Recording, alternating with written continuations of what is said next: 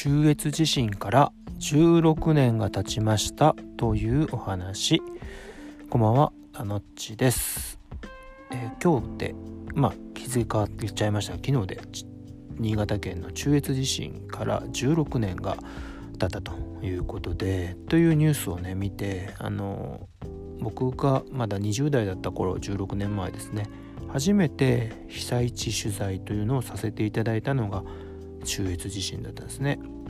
で当時報道部のあのお手伝いで特番がありましてで、えー、まあ、現場で機動力のある若いのを連れてこいということで、えー、僕が報道部長と一緒に、えー、新潟入りさせていただいたんですけれどもまあ生まれて初めての被災地取材ででまあ雪国だったということがあって結構家の土台が頑丈で最近地区の浅い家とかは割と下がコンクリートなんですよ。あの下が全部雪で冬場埋まっちゃって2階で生活するというかこう高くなってるんですね。もともと積雪量がすごく半端じゃない地域なので。なので結構硬いんですよ。家がしっかりしてるので割とそこまで崩れてなかったんですけれどもでもまああの昔の古いお家木造の古いお家はもう全壊してるのとか崩れ去ってるお家みたいなのがたくさんあってで僕はラジオにいたので、まあ、それを映像で伝えることはできなかったんですけれどもまあそれをあのレポートで伝えながらこう被災地を巡っていってたんですね。で夜だったかなあの初めてその避難所ですよね体育館皆さんがそのお家に戻れなくてあの、まあ、家潰れなくてもこう仲介とか半壊とかいろいろ危ないからお家入んないでくださいみたいな貼られるじゃないですか。なので体育館で皆さん避難してらっしゃるんですけどそこで初めてあの被災地取材の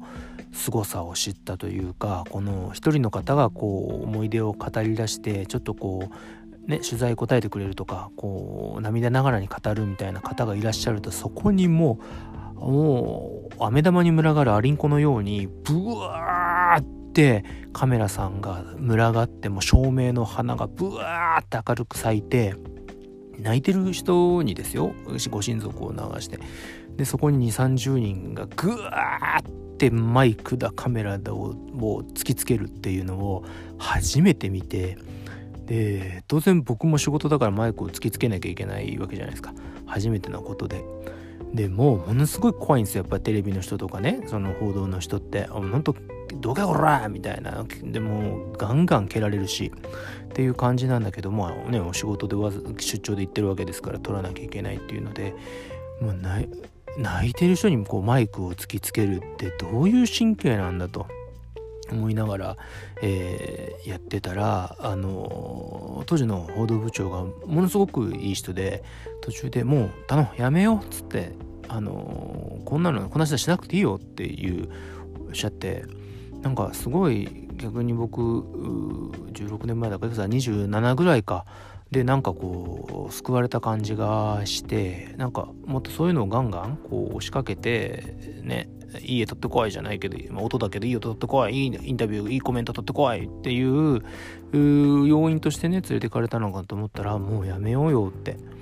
そんなことやってもしょうがないよって当時のね報道部長がおっしゃってくれてでなんかこうそういう仕事なんだと思ってましたけどマスコミが。目の当たりにすると本当にすごいなってその時思ったんですね。で、まあ、その後はしっかりアポを取っている人とかを、まあ、ちゃんとご自宅に行ってしっかりインタビューを取って帰るとかそれこそあの旅館ですねすごく旅館がまあ当時当然大変で風評被害というかその被災地にわざわざ観光に行くっていう感覚がないじゃないですか。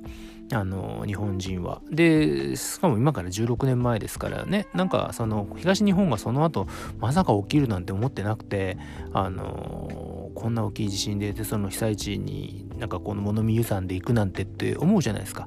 でその時初めてホテルの方にでもインタビューしてもうそれでもいいから見に来てほしいみたいなその潰れた家の写真を撮りに来るのでもいいから来てほしいみたいなそうじゃないともう観光業が全部潰れちゃうみたいな話をされて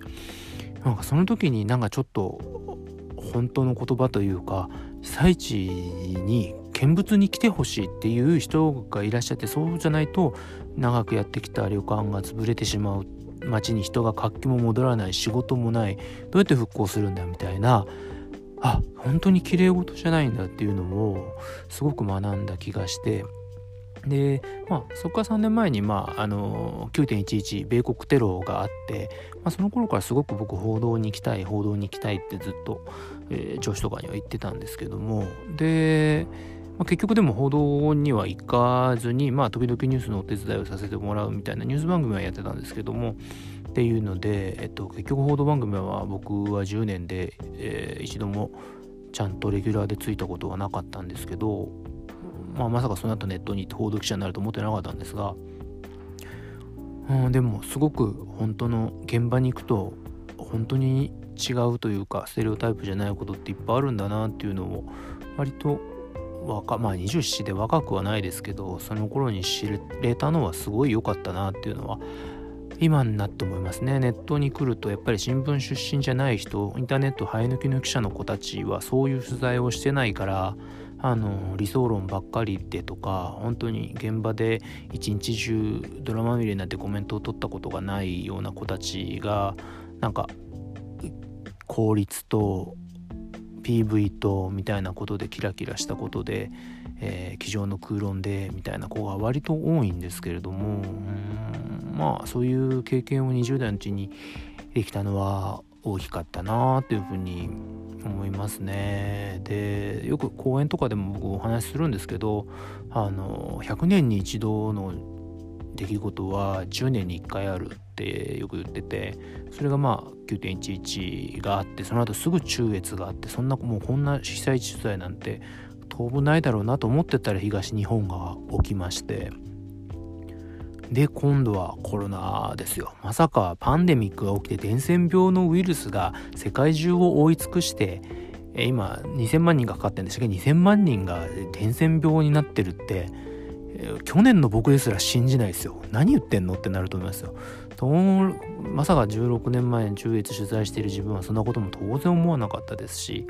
うん、まあ、この報道のっていうかマスコミメディアの仕事をしてるとこういうことをすごく感じるんですけどもう100年に1回の事件は10年に1回ある。っていうので常に何か起きるかわからないので、まあ、報じる体制も取っとかなきゃいけないしまあネットメディアも昔よりは全然良くなったと思うんですよ。あのそれは新聞から来たい人がいるとか、えー、そういうのでちゃんとしてきたからだというのもあるんですけれどもでもまあいまだにうまうまく新聞のいや旧マスコミの理屈とネットの理屈がうまく噛み合ってないっていうのは多々あって20年あっても多々あってうん。もちろん僕がやってても多々あって難しいなと日々思うんですけど育ってきたカルチャーが違う人たちが一緒にやっていくっていうのは。うん。でもまああのこれからもねあの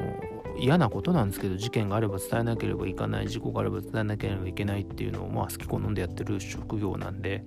なんかより良い方法っていうのを僕ももう43なんであと17年ぐらいで定年ですよね。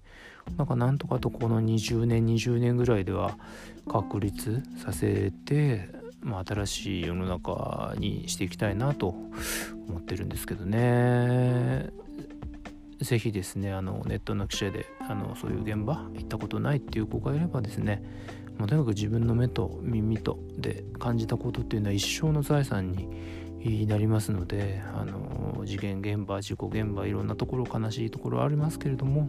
あの現場100回是非、えー、行ってあの自分の肌で感じたことを筆に乗せて、えー、伝えられるような記者になってもらえたらなとおじさんは思います。